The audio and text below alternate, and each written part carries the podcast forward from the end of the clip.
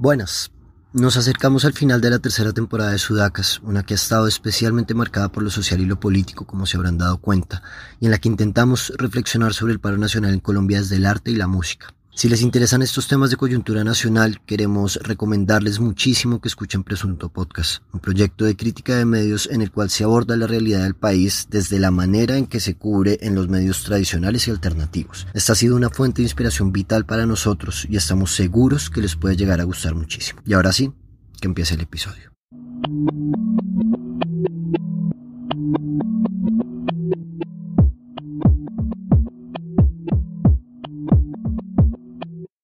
Difícil levantarse en un país como Colombia y no sentir rabia, impotencia, dolor y frustración. Cada día una masacre, un líder social menos, un escándalo de corrupción en lugares abandonados por el Estado. Un Estado cada vez más indiferente ante las voces de un pueblo que sale a las calles a gritar. Difícil entender que importa más una pared rayada que una vida arrebatada, que importa más la empresa que explota los recursos naturales y no la vida de a quienes se les ha arrebatado el cultivo o se les ha envenenado los ríos. Difícil ignorar esto, pensar que no es Colombia, que no somos nosotros, que no es nuestra familia. Difícil canalizar toda esta frustración que nos acompaña desde que abrimos los ojos, de nuevo, todos los días en este país. De esa frustración, de esos ríos, de esas vidas arrebatadas, de esos líderes sociales, de esas realidades que aunque no sufrimos en carne propia, le duelen a muchos colombianos, Habla la muchacha en esas canciones crudas, en esa actitud frentera que desafía y grita, en este país donde con frecuencia se manda a callar lo que incomoda. Su guitarra y su voz son la única herramienta con la que cuenta para resistir en el país del no futuro, al que se rehúsa abandonar. Mi nombre es Sebastián Narváez y junto a Laura Isabel Ramírez Ocampo, más conocida como La Muchacha, les damos la bienvenida al sexto episodio de la tercera temporada de Sudacas, un podcast sobre la vida y la música, con el apoyo de 070.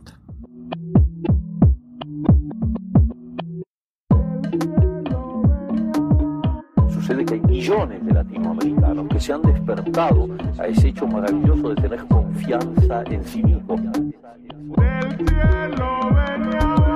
Sabemos cada vez mejor que somos latinoamericanos. Somos latinoamericanos. Yo, por ejemplo, no tenía la intención de, de, ser una cantautora y de estar en este espacio de discernir, de criticar, de poner preguntas. Como que eso fue llegando. Fue llegando solo. Me di cuenta que tenía muchas cosas que manifestar en cuanto a mis inconformismos y tenía mucho criterio que forjar desde ahí, desde las canciones, que ellas son las que me han llevado a tener la posición política que ahora tengo. Ay, señor presidente,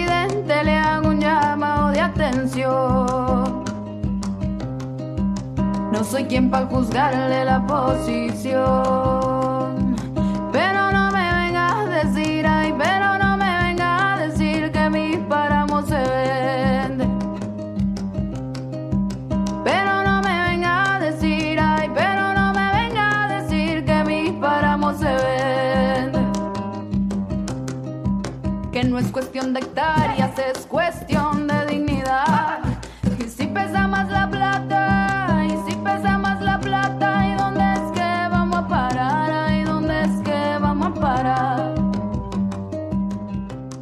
Arranquemos por la raíz. Quisiera que me describieras Manizales, ese lugar rodeado de montañas, pero ¿cómo describirías tú ese lugar para quienes nunca han estado ahí? Pues lo describiría como con paisaje abrumador, un montón, porque tienen la posibilidad de ir como al punto más alto de la ciudad y, puedes ver una panorámica extensa de las cordilleras. Puedes ver los nevados, el atardecer un montón, el amanecer también es re bonito que ahí es, es, cuando más se destapa el nevado, como en el horizonte. Es pequeñita, es muy caminable, se deja recorrer bastante, bien universitaria, es como una ciudad muy joven, la siento yo, aunque es bastante conservadora, la verdad. Pero yo la siento como con ese aire. Tiene muchos matices como todos los lugares, la plaza de mercado es muy bonita es, y es bastante importante para mí. Siento que tengo allí como varios personajes que, que se quedaron en mi memoria y en mi corazón y, siento que siempre tengo que ir a pillarlos. Yo siento que sí es un espacio abierto que, que suele recibir bastante gente de otros lugares. Manizales tiene una alta población de, de, muchas etnias, todo gracias a las universidades, un montón, como que hay un flujo de gente bien bacano, bien bonito. Siento que también es muy, muy importante como incomodarse, salir como de esos lugares que nos proponen un poco las burbujas, que puedas destaparte, destaparte y, y tratar de sacar la aguja para romper esa esa burbuja y empezar a pillar que hay otros mundos muy diferentes y otras maneras de que puedes también sentirte parte de ellos. No, no ajenos, sino como, como si todo estuviera un poco conectado. Es como lo que, lo que puedo pillar. Hay algo que decías hace un momento sí. y es justamente como de esa característica de Manizales, de ser una ciudad todavía muy conservadora. Uh -huh. Generalmente cuando las ciudades son muy conservadoras también, las relaciones dentro de la familia suelen ser muy como de una vida predestinada, ¿no? Entonces, papá médico, el hijo tiene que ser médico, uh -huh. papá abogado, el hijo tiene que ser abogado, uh -huh. sí, se tiene que casar, ¿no? Como que es una vida que es muy predestinada de alguna manera. En tu caso, ¿cómo fue esa relación digamos, como con esa ciudad conservadora, pero también con tu familia? Pues mira, que yo no me vine a dar cuenta que era conservadora hasta que estuve grande y que hasta que tuve criterio de las cosas, ¿cierto? Como que la vida pasa un poco desapercibida cuando eres chiqui, cuando, y cuando tenés como esa normalidad y esa tranquilidad y esa seguridad en la casa, ¿cierto? Y, y, sabes que todo está bien, pero empiezas a crecer y empiezas a entender que las vainas son muy diferentes. Entonces, digamos que en cuanto a ese contexto, mmm, pues no ha sido, no ha sido tampoco como muy drástico para mí encontrarme con eso. Siento que he tenido mucho chance de ser. Eh, porque digamos que en, en mi familia y en mi casa nunca se manejó una radicalidad especial por nada. Sí, ni por la religión, ni por los oficios, mis cuchos no estuvieron en la universidad tampoco, eh, son grandes trabajadores de la vida, ya mi cucha está descansando, por ejemplo, que eso es una chimba. Y siento que han sido personas que, que a pesar de, de sus ideas eh, cerradas en muchos aspectos, mmm, pues han generado una apertura, una apertura para con nosotros, sí, como mis hermanos y yo, donde de verdad pudimos como hacer lo que quisiéramos, a pesar de que estuviéramos en un contexto que demandara socialmente otras cosas claro. o culturalmente otras cosas. La vaina es que Manizales es pequeño, ¿cierto? Y empezás a, a pillar que, que a veces se vuelve un pequeño bucle o muchos bucles diferentes de donde ves a las mismas personas, eh, donde los procesos se quedan un poco cortos o, o estáticos, donde la cultura también tiene muchos baches en, en, muchos asuntos, pero como todos los lugares. Pero pues igual te das cuenta también viviendo allí que, que puedes salir de eso. Entonces, no sé, es como, como que no, es lo que te decía, no he pillado de verdad como un, un impedimento por lo conservadora que pueda ser la ciudad. Y también es, es una ciudad que acuna un montón a la población LGBTI y tiene bastantes movimientos. Es muy chévere también pillar como todas esas preguntas ahí tan explícitas. Y, y ya, o sea, es, es bonito como poderse enfrentar a esas preguntas que han venido es con el tiempo. Yo creo que antes no, no eran tan explícitas. Obviamente a nosotros nos ha tocado un contexto mucho más eh, rico mucho más efervescente, como en, en, muchos sentidos, al menos en lo cultural en cuanto a Manizales. Vengo desde abajo recolectando tajos de mi tiempo, de estos días donde respiro más lento, siento el viento envenenado de estas tardes de ciudad chiquita que revienta fuerte en cada esquina. Soy de esas personas que funcionan con fragmentos, soy quien despacito entiende que los días, aunque pesen, son remedio, purgarreto, puro augurio de un clima certero, lleno de sol bueno, lluvias sabias, aguas turbias y senderos. Hay con las piedras necesarias, hay con las piedras necesarias, mamá. Hay con las piedras necesarias, pa, pa, pa, pa. Aprenderme es entender mi figura desnuda de tonalidad variada, observada desde afuera. Verme todos los días escribir sobre la cama, atendiendo al baile de las lunas llenas. Vengo de esta cordillera vieja, ay, de toda la saliva que tragaron mis abuelas, de todo en lo que creo y todo lo que he aprendido a amar, amar, soltar, amar entero, amar lo grande, lo pequeño. Hay dos pasiones muy marcadas en ti. Una es la música claramente y la otra es la ilustración. Tú arrancaste a estudiar artes en la Universidad de Caldas, pero luego decidiste que el camino pues eran las canciones definitivamente. ¿De dónde viene esa necesidad de expresarte a través del arte? ¿A quién o quiénes estuviste siguiendo o alimentaron este proceso en ti que además va muy de la mano con ese tema como de romper la burbuja y decir como fácilmente pudiste haber estado, no sé, como conforme con la vida que te presentaba una Manizales más conservadora, sin mucha apertura a otras ideas. Uf, yo creo que han sido muchas cosas. Eh, mi cucha siempre, siempre eh, estimuló mucho esa parte mía porque creo que la manifesté desde muy chiquitica, como muy manual para hacer todo, muy hablar con las manos, muy pintar, mucho dibujar, eh, experimentar, no sé, como que, y ella, y ella me, me metía a cursos y a cosas. Pero antes de eso, eh, de esos recuerdos también que tengo de, muy chiquita, es pillar a mi tía, eh, mi tía Olga Lucía Ocampo también es artista plástica. Y, y yo siempre vi como parte de su proceso en mi niñez. Siempre tuve cercanía con las tallas en madera que hacía, con sus dibujos. Eh, y yo creo que todo eso se te queda en la psique, en la cabeza. Y empiezas también a pillar, pues como eso se relaciona con el proceso que, que al menos yo estoy llevando ahora. Y no sé, ha sido una cosa también bien orgánica. Yo digamos que nunca pensé que estu estudiara artes en la universidad siempre, no sé, cuando era también chiqui pensaba que, que iba a estar en una oficina igual que mi mamá. Pero no, fue, fue muy bello y muy revelador como poder entrar a ese espacio donde tenías un montón de opciones y, y me enamoré del pensum del, de artes plásticas. Dije, por Dios, quiero dibujar todo el tiempo, sí, quiero hacer arcilla, sí, quiero esculpir, sí, quiero sacar moldes y todo. Entonces, como que me enamoré el resto. Mi papá también dibuja. También tengo una tía por parte de, de la familia de mi padre que, que es retratista. Entonces es, es bonito. Como que hay, hay un montón de señales y cosas que siempre van a estar en la memoria como, como parte de ese proceso.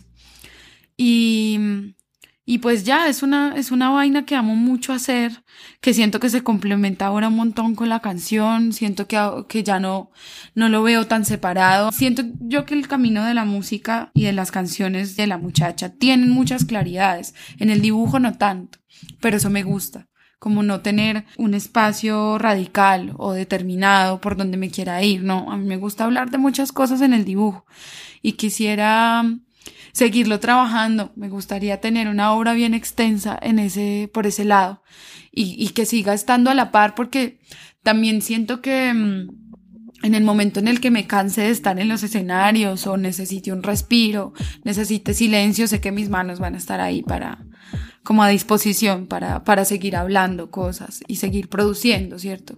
Desde otro lugar, que es, es bien bonito.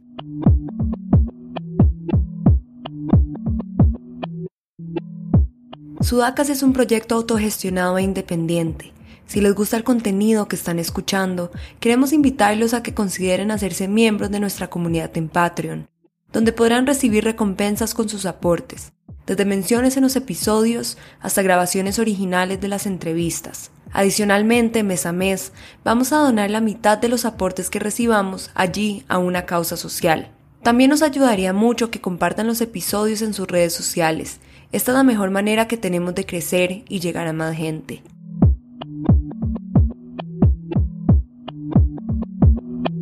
Ahí hay algo más, pues complementando no solamente el tema de, la ilustración, sino el tema de la música, que también es algo que, si bien no sé cómo haya sido en tu caso, pero pues es algo que vivimos todos y es como que nacemos y nos adaptamos a la música que suena en la casa, ¿no? Pero creo que en tu caso no solamente es que chimba, sino como, como esto me puede alimentar en mi proceso de decir, quiero coger una guitarra de repente y empezar a cantar y empezar a hacer música que vaya por ese lado, porque además...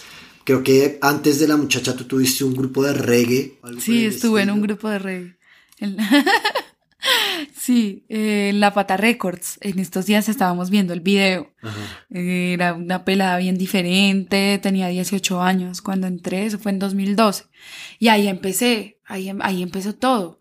Ahí está yo como la idea de, como de concebir ese oficio para mi vida. Yo dije, uff, como que, como que empecé a pillar que profesionalmente podía tener un campo en ese espacio. Sí, como que ahí me, me identifiqué con un montón de cosas que yo dije, uff, quiero hacer esto todo el tiempo, me encanta.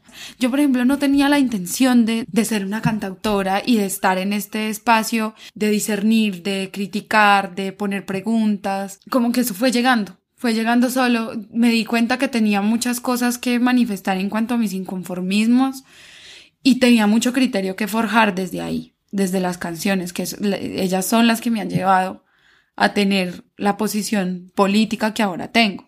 Y también de entender que lo político no, no tiene que ver solo con lo social o lo gubernamental o lo sistemático, sino con toda la vida entera, ¿sí? Como con todo lo que vos concibas de la intimidad, del género, la relación con la naturaleza, todo. O sea, todo tiene que ver allí y ha sido un proceso re bonito, no intencionado, ¿sí? Fue una cosa que se fue dando y que sigue siendo así, bien orgánica. La gente es la que se ha encargado también de pues de generar esa empatía con lo que con lo que yo he sacado, como no casarse tampoco con, con la idea de ser alguien que se mueve en la música protesta, que me genera resto de conflictos también ese calificativo, es como, ay, hijo de madre, no sé si estoy protestando, no sé, sí, sí, como que, no sé si quiero llamarle protesta aún, y pues que a veces te comparen con la Mercedes o con la Violeta es como, uy, marica, gracias. pues gracias que, que no era la intención, pero mira que ha llegado y ha sido bonito. En, en un perfil que hizo Nicolás Gómez Ospina para Cartel Urbano y que recomiendo muchísimo porque Sí, es, es bien increíble. Hablas de ese anhelo tuyo de irte al monte a sembrar. Dices, yo quiero llegar a una parcelita donde pueda sembrar mi comida, donde pueda empezar desde cero a construirme un espacio. Por eso me interesa tanto lo rural, por eso me afecta tanto lo que pasa con los campesinos. Quisiera saber cómo llega esa necesidad a ti y cómo sientes que la música que haces es un ancla que se basa en entender esa realidad para luego pasar a vivir en ella eventualmente. Sí. Pues es una vaina porque yo creo que es una sensación que me dio de, de empezar a crecer, ¿cierto? Que cuando, era chica no, no pensaba en esas cosas. Pero después de, pues de vivir estos procesos también de, de entender que hay unos dolores con el campo bien marcados y unas cicatrices que empiezan a ser parte de tu vida y de tu cotidianidad por muchas razones, no como lo que vos decías ahora, no es una realidad que te toque directamente a ti, pero está y, y no puede ser indiferente a eso, ¿cierto? Entonces, pues ahí fue donde empezó, yo por lo que he trabajado también es como no romantizar la idea de estar en el campo, porque es un trabajo bastante duro.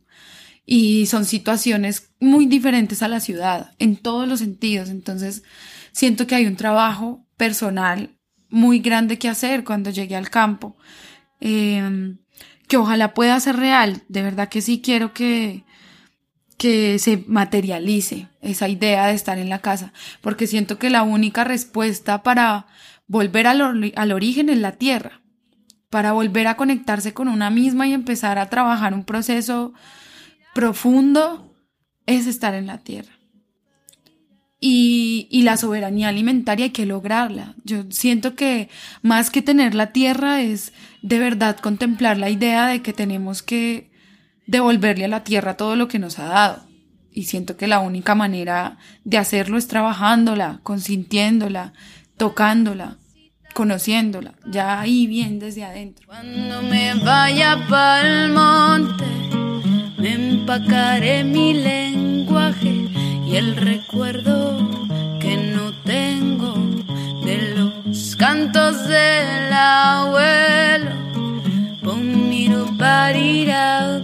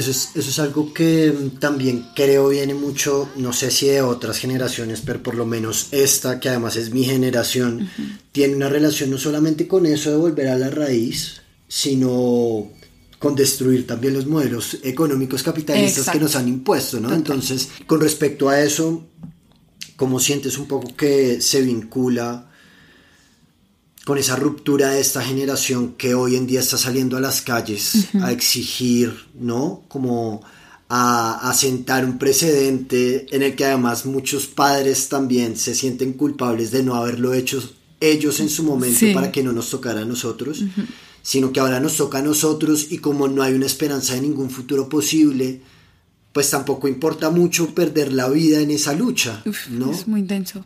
Mm. ¿Cómo lo ves tú? No, es, es muy... Es como una montaña rusa de emociones todo el tiempo, también de cuestionar tu privilegio y de no sentirte culpable por estar en una situación un poco más blanda que la de otras personas y, y entender pues que eso tampoco te hace eh, indiferente, ¿no? Como que vos sabes que necesitas construir un proceso por fuera de esa comodidad y de esa plenitud y de esa seguridad. Entonces, uf, ha sido, ha sido reimpactante porque también entendés que sos parte de la misma vuelta y que tenés que construir con las otras y los otros una realidad diferente. Así no veamos el resultado. Yo, por ejemplo, entiendo y, y, y creo que, que no voy a ver el resultado de, de todo lo que estamos haciendo. Eso va a tardar mucho tiempo. Pero, pero es una vaina que se va construyendo paulatinamente.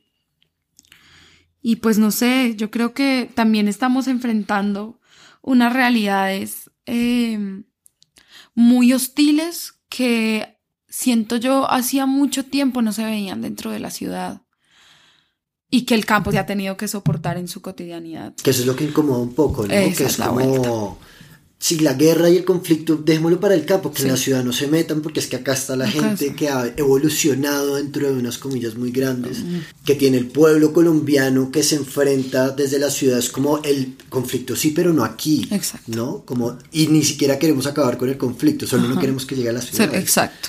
Y eso, eso es una posición bien uf, bien dura, ¿no? Como que, que haya personas que, que sientan y piensen eso. Y ya cuando toca de frente en la ciudad, en los barrios, pues ya es otra vuelta, ¿sí? Sabes que la herida está abierta hace mucho tiempo y que no es ajeno el ardor para nadie, ¿cierto? Entonces, no sé, eso es como, uf, bien complejo, bien, yo me he sentido subestimada también muchas veces como con todo este proceso porque hay muchas cosas que, que, tenemos que entender que no solo tienen que ver con el sistema ni con el gobierno, sino con los procesos íntimos y con las cosas que hacemos en casa y en familia.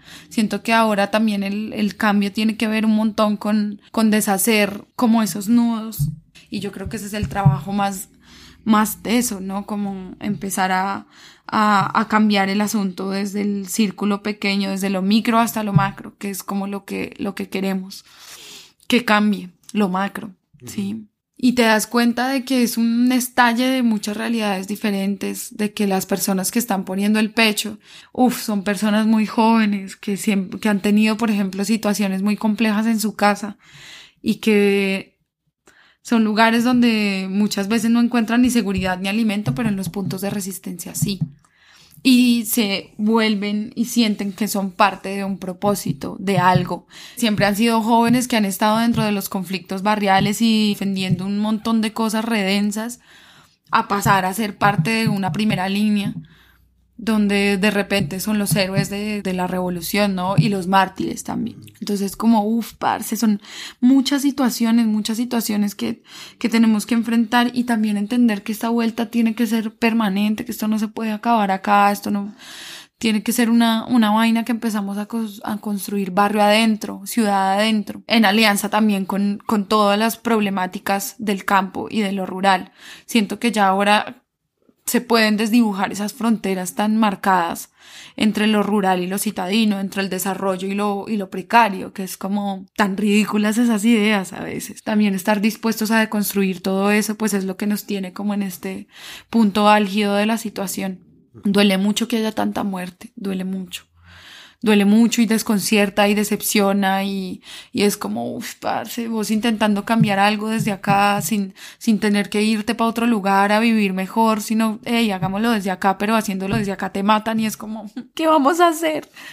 Eh, entonces, no sé, es como pensar, ir pensando también cómo vamos a, a sostener lo que, lo que ya se viene construyendo y pues cómo vamos a estar abiertas y abiertos para que se siga construyendo de otras muchas maneras durante mucho tiempo.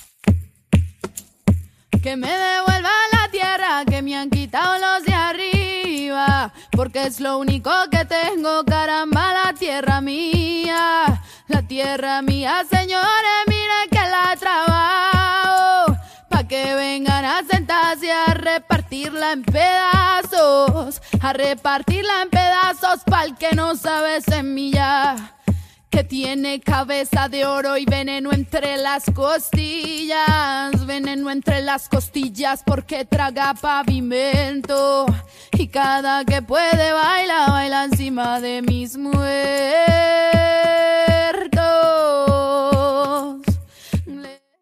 En varias ocasiones has hablado de esa relación que existe entre tu música y la gente a la que le ha llegado, ¿no? Desde la vendedora de chaza en una plaza, en una esquina, en la ciudad, hasta lo que pasa en los ríos, lo que pasa, digamos, como eh, en situaciones históricas como el asesinato de, gente inocente, dadas como bajas en combate y que es durísimo enfrentarse a esa realidad.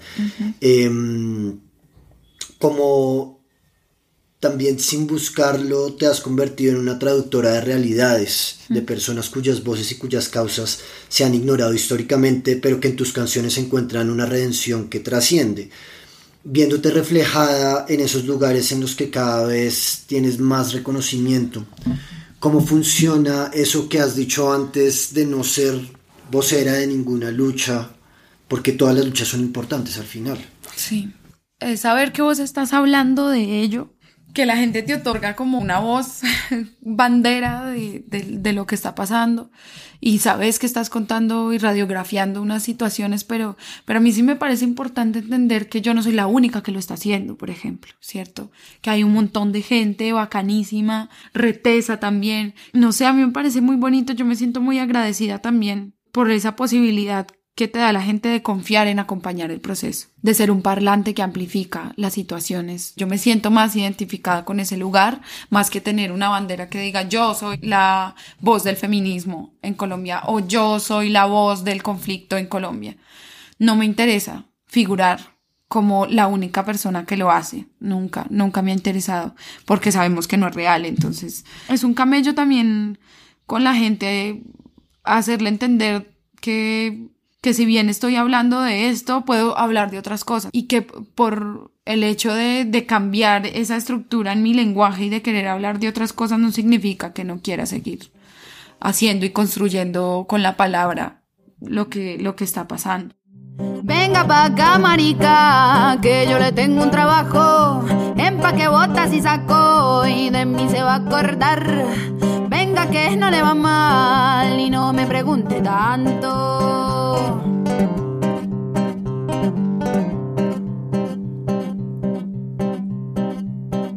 Váyase madrugado, acuérdese bien de eso.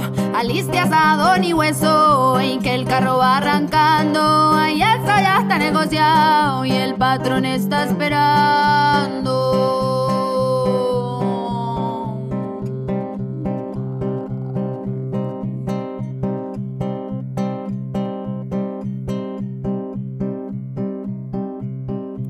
Bájese del camión, baja que ya llegamos. me bien esos brazos y míreme este aparato. Disparo positivo, sangre B negativo y el uniforme falso.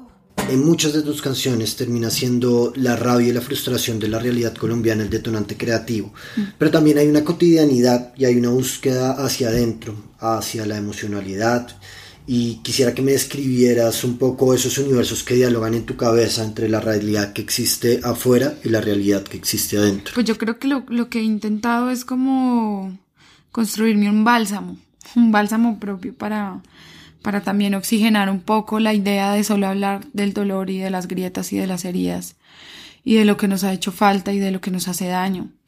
Eh, y por ejemplo, esos lugares vienen mucho a mí desde la sensación de amor que tengo por mi familia o, o por la tierra, por las flores, por los perros, eh, por mis abuelas.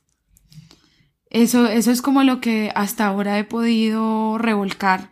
Siento que me hace, me hace falta, me hace falta harto como revolcar ese universo interior en el que le, le, puedo dar voz a mis sueños, a lo onírico, a lo místico, a lo brujesco, a lo yerbatero, que eso, eso me gustaba bastante y creo que lo he revolcado, poquito, pero lo he revolcado, pero siento que sí, necesito más, más de eso, necesito un, una Isabel que también le dé paso a, a, lo ilógico, a hablar del, no sé, del sexo, del cuerpo, del baile, de la lengua, de, de las miradas, de, de el amor hacia, hacia otras personas, no, el amor romántico, que me fastidia un montón, pero, pero sí, es como, hay, hay, hay, mucho trabajo que hacer ahí. Siento que eso está mucho más crudo que, que mi posición sociopolítica, ¿sí? Y, y pues fue pucha, hay mucho, hay mucho que trabajarle a eso, a esos universos. Y hay que darle cabida. Por eso también como que necesito empezar a, a complementarlo, a contrastarlo, como a darle ese, ese lugar, porque sí, sí es un, un bálsamo, de verdad, como para pa las heridas. Claro, esa parte, digamos, como este lo alivianador, pero también es evidente que existe esa otra parte que es contestataria, y en un país represivo y en un estado al que no le, no le gusta mucho que lo cuestionen, si quisiera saber cómo convives, no con el miedo, sino a través de él, en un país en el que cada dos o tres días se asesina un líder social, una persona que se atreve a hablar y denunciar las cosas con las que no está de acuerdo. ¿Cómo es en tu caso? Pues es una cosa que se sortea también, pero, pero sí es muy raro, parce, estar en una realidad donde permanentemente vos sentís el miedo de que te pase algo, de que te hagan algo y no solo con callarte por lo que estás diciendo, sino que es la realidad en la que vivimos, de montarte en un taxi y pensar que ese taxista te puede hacer algo. O sea, como una paranoia. Es, es muy fastidioso, es agotador emocionalmente pensar en que toda tu realidad tiene huecos a los que puedes caer fácilmente o a los que te pueden empujar, ¿no? Es como, uff, bien pesado. Yo, yo creo que sí se me ha pasado resto por la cabeza que en algún momento llegue alguien a dispararme, manica. Porque sí pasa. Ya mataron a Junior Jane, ¿no? Y, y mi cucha me, me llamaba después de eso llorando por el teléfono, me decía, jueputas, que a ti también te puede pasar lo mismo.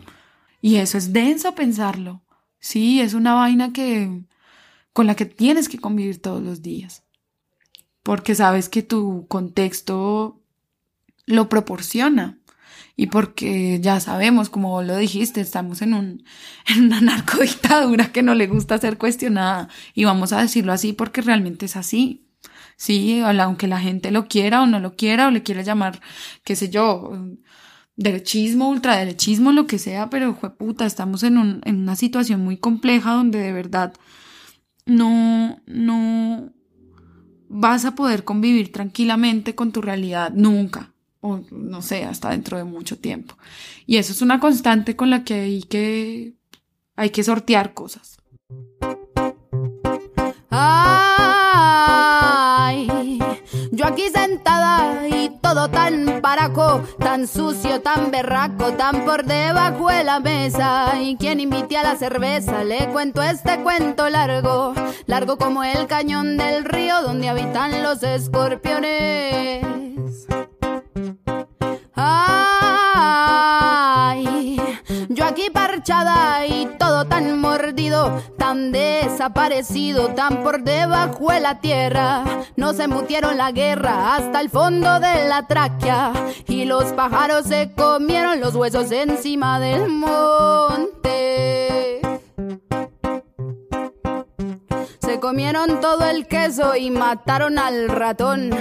Le pegaron tres balazos y quien fue ya se voló. Se voló para los oscuros huecos de las bestias innombrables. A recoger más billetes para acabar con la plaga. Y como dicen los señores, lo callamos o se calla. A las balas o a los golpes, así el niño esté mirando. Así usted esté comiendo pa' que vaya pues sabiendo cómo son las vainas en las tierras de las altas democracias.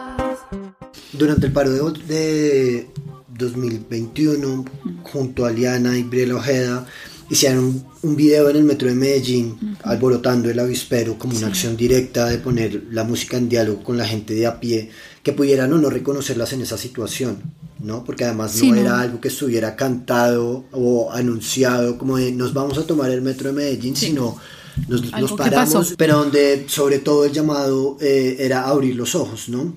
Eh, entendiendo la música como una herramienta política, ¿qué crees que hace falta para que ese llamado salga de las plataformas digitales y se encuentre cada vez más con personas que normalmente, a las que normalmente no les llegaría este tipo de cosas?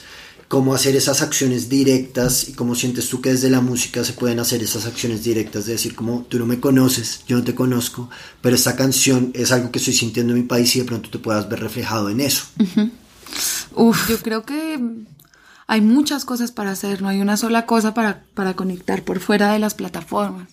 Y yo creo que lo más importante es salir, entender que mucha gente no, no tiene ese acceso al YouTube o al Spotify y sales, tenés que salir a los territorios a pillar eh, con tu guitarra, a poner vainas de frente en los parques, de verdad que sí. Lo que pasa es que cuando lo haces sola es una cosa y cuando lo haces en manada es otra.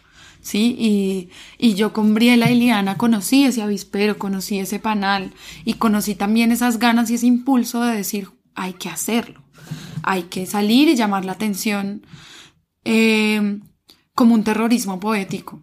Ya no me acuerdo del autor que, que dijo eso, pero, pero sí es, es, es empezar a, a, poner en esos espacios no convencionales las ideas que vos tenés sobre el mundo. Y no solo para, para manifestarse en contra de algo, de una realidad violenta, sino también, no sé, para darle a alguien un, una caricieta en el pecho, sí, también como cantarle a, cosas lindas que han pasado, no sé, cualquier otra idea que permita como sacar a la gente de su cotidianidad e irrumpirle, incomodarle el espacio donde pasa todo pero no pasa nada, ¿cierto? Que es como la calle, el espacio público. Como empezar a pensar que, que también esos otros espacios son, son, o están disponibles, mejor dicho, para que vos seas escuchada. Y eso está, eso está bonito. Eh, el video quisiera como poner ahí un, un crédito especial. El video fue gestionado por Julián Gaviria, el de las fotos, eh, que fue un personaje que con todo el amor y con toda la disposición y con un montón de ideas nos motivó también para, para hacer esa acción. Fue muy lindo también ver que se replicara acá en Bogotá en el Transmilenio. La idea es eh, motivar, motivar y provocar a otras y otros a que hagan lo mismo. Hay ríos de sangre en las calles, en las calles. Gritos desesperados de una madre, de una madre. No sé cómo ese llanto los deja vivir. Con las manos llenas de sangre se van a dormir. Si aquí la gente para, el Estado dispara, fuera orden del para. Hace poco publicaste una canción que se llama No a Sara, donde dices, y a mí que me disparen de frente y que sea al frente de mi casa, porque yo me muero en tierra mía y a mí esta tierra no me sacan. Me acuerdo de haberte escuchado decir que en medio de todo lo malo que puede atravesar el país o todas las situaciones duras por las que atraviesa Colombia, para ti no es una opción irte, porque desde aquí es donde quieres construir. Pero creo que en algún momento nos ha defraudado tanto la situación del país que una actitud cobarde hemos querido escapar de todo esto porque no vemos un futuro en el que las cosas sean diferentes y mejores. ¿Cómo lo ves tú dentro de esa narrativa un poco como de el no querer abandonar y el luchar, digamos, como contra viento y marea por un país que históricamente ha sido como revictimizante y en el que la historia es cíclica y vemos cómo se repite todo el tiempo cosas que estábamos viviendo, que estaban viviendo nuestros padres cuando tenían quizás nuestra edad. Sí. A mí me parece muy importante que la idea de quedarse a construir cosas acá o a seguir viviendo tu vida, independientemente de que construyas o no, eh, que esa actitud de quedarte sea genuina, que no sea porque te toque, ¿sí? O por imposición social. Es decir, no, es que, lo que vos decís, como que no quiero que me digan que soy cobarde por haberme ido. Y a mí, por ejemplo, en, en, lo que a mí, sí, en lo personal no, no creo que sea una actitud cobarde irse. Vos tenés todo el derecho de buscar una tranquilidad y de buscar una seguridad y más allá de eso, vos sos habitante del planeta Tierra. Aunque el sistema nos plantea unas fronteras regruesas que nos impiden eso, ¿cierto? Ser, ser o sentirnos parte de otros lugares, yo siento que hay muchas maneras de hacerlo y de construirse la vida en un espacio donde vos creas que es el que, que es el que es para vivir tu vida. Y no tiene que ser Colombia y no te tienes que quedar acá aguantándote la realidad. ¿Por qué, marica? También tienes unas posibilidades de, de irte y construir cosas en otro país. Lo, lo que te decía, lo, lo, que más importante me parece es que la actitud de quedarte acá sea genuina, porque es que tú amas tu tierra y acá sabes que tenés todo y que querés que esta misma tierra te lo dé, te lo proporcione, a pesar de que sea difícil. Eso es lo que yo siento, parce. Yo, yo tengo esa idea de, de, de, querer vivir acá y de querer construir desde acá. Pero sé que soy muy andariega. Muy andariega, parce. Y también, no solo como colombiana me concibo, sino como habitante del mundo. Y, y también quiero recorrerlo. Y quiero ausentarme, porque no. En muchos momentos sí, sí va a tocar hacerlo. Y no solo va a tocar, sino que voy a querer hacerlo porque sé que hay muchos lugares que también eh, quiero conocer y en los que también quiero construir cosas, ¿no? Yo sé que si voy a Valparaíso me quedo, me quedo meses en Valparaíso seguramente. Y, y, eso está bonito, como tener esa posibilidad eh, de recorrer el mundo y de atravesar las fronteras y de sentirte parte de otros lugares y de otras culturas. Pero, pero claro, pucha, yo creo que Colombia tiene, Colombia es un paraíso increíble aunque, aunque no, la realidad nos, no, no, no nos lo demuestre siempre y con toda la violencia y toda la muerte, Colombia es increíble. O sea, es, es, un país en el que de verdad se pueden construir muchas cosas, tenemos muchas etnias a las cuales hay que prestarles atención y de las cuales hay que aprender un montón de cosas, tenemos mares, tenemos ríos que hay que, de los cuales hay que estar pendientes eh, y que también podemos navegar eh, con tranquilidad en, en muchos momentos, tenemos selva, tenemos fauna, tenemos mucha tierra para cultivar, aunque la ganadería la tenga toda y aunque los terratenientes sean dueños de ella. Pero, pero de verdad es un país que nos podría alimentar a todas y todos fácilmente y podría ser un, no, un gran lugar para vivir. Ya lo es, lo que pasa es que sí es, es complejo, como, como un amor tóxico, como una pareja tóxica. Y ya, yo no sé, yo, yo sí creo, es, esa canción, mira que me, me parece, desde que la hice me parece muy fuerte decir en primera persona a mí que me disparen de frente. Pues puta. Y yo pongo el pecho acá porque es lo que es lo que tengo también para ofrecer. ¿Y qué puedo perder? Nada, marica. Estoy acá defendiendo lo mío y yo creo que eso es suficiente razón para para pues para hacerlo hasta la muerte. Pero esa es la vuelta, que no debería ser así. Y por eso trato como de reivindicar un poco eso con el coro final. Y a mí que no me coja la muerte ni siquiera en la puerta de mi casa. Pues porque en esta tierra que está en mía no tengo que chuparme las balas de nadie, ni la guerra de nadie. Porque es una tierra preciosa y no, no debería nadie morir por defender ni su memoria, ni su semilla, ni su tierra, ni su familia, ni su dignidad. Sí, eso no es algo que debamos admitir eh, que, que, pueda pasar, ¿sí? Y no, no podemos dejar que siga sucediendo. Y pues vamos a ver qué onda. Y ojalá no nos maten, Marica. ojalá no nos maten para poder seguir haciendo cosas. Isa, gracias. Mm, no, y a ti.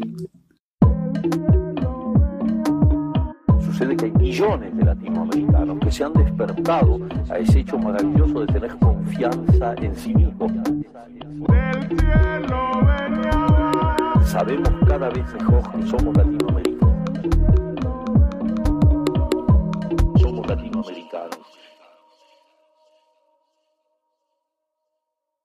Sudacas es posible gracias al apoyo de 070, a María Fernanda Fitzgerald y Goldie Levy en la edición, Ana Sofía Ocampo en el diseño y Eduardo Santos en redes sociales.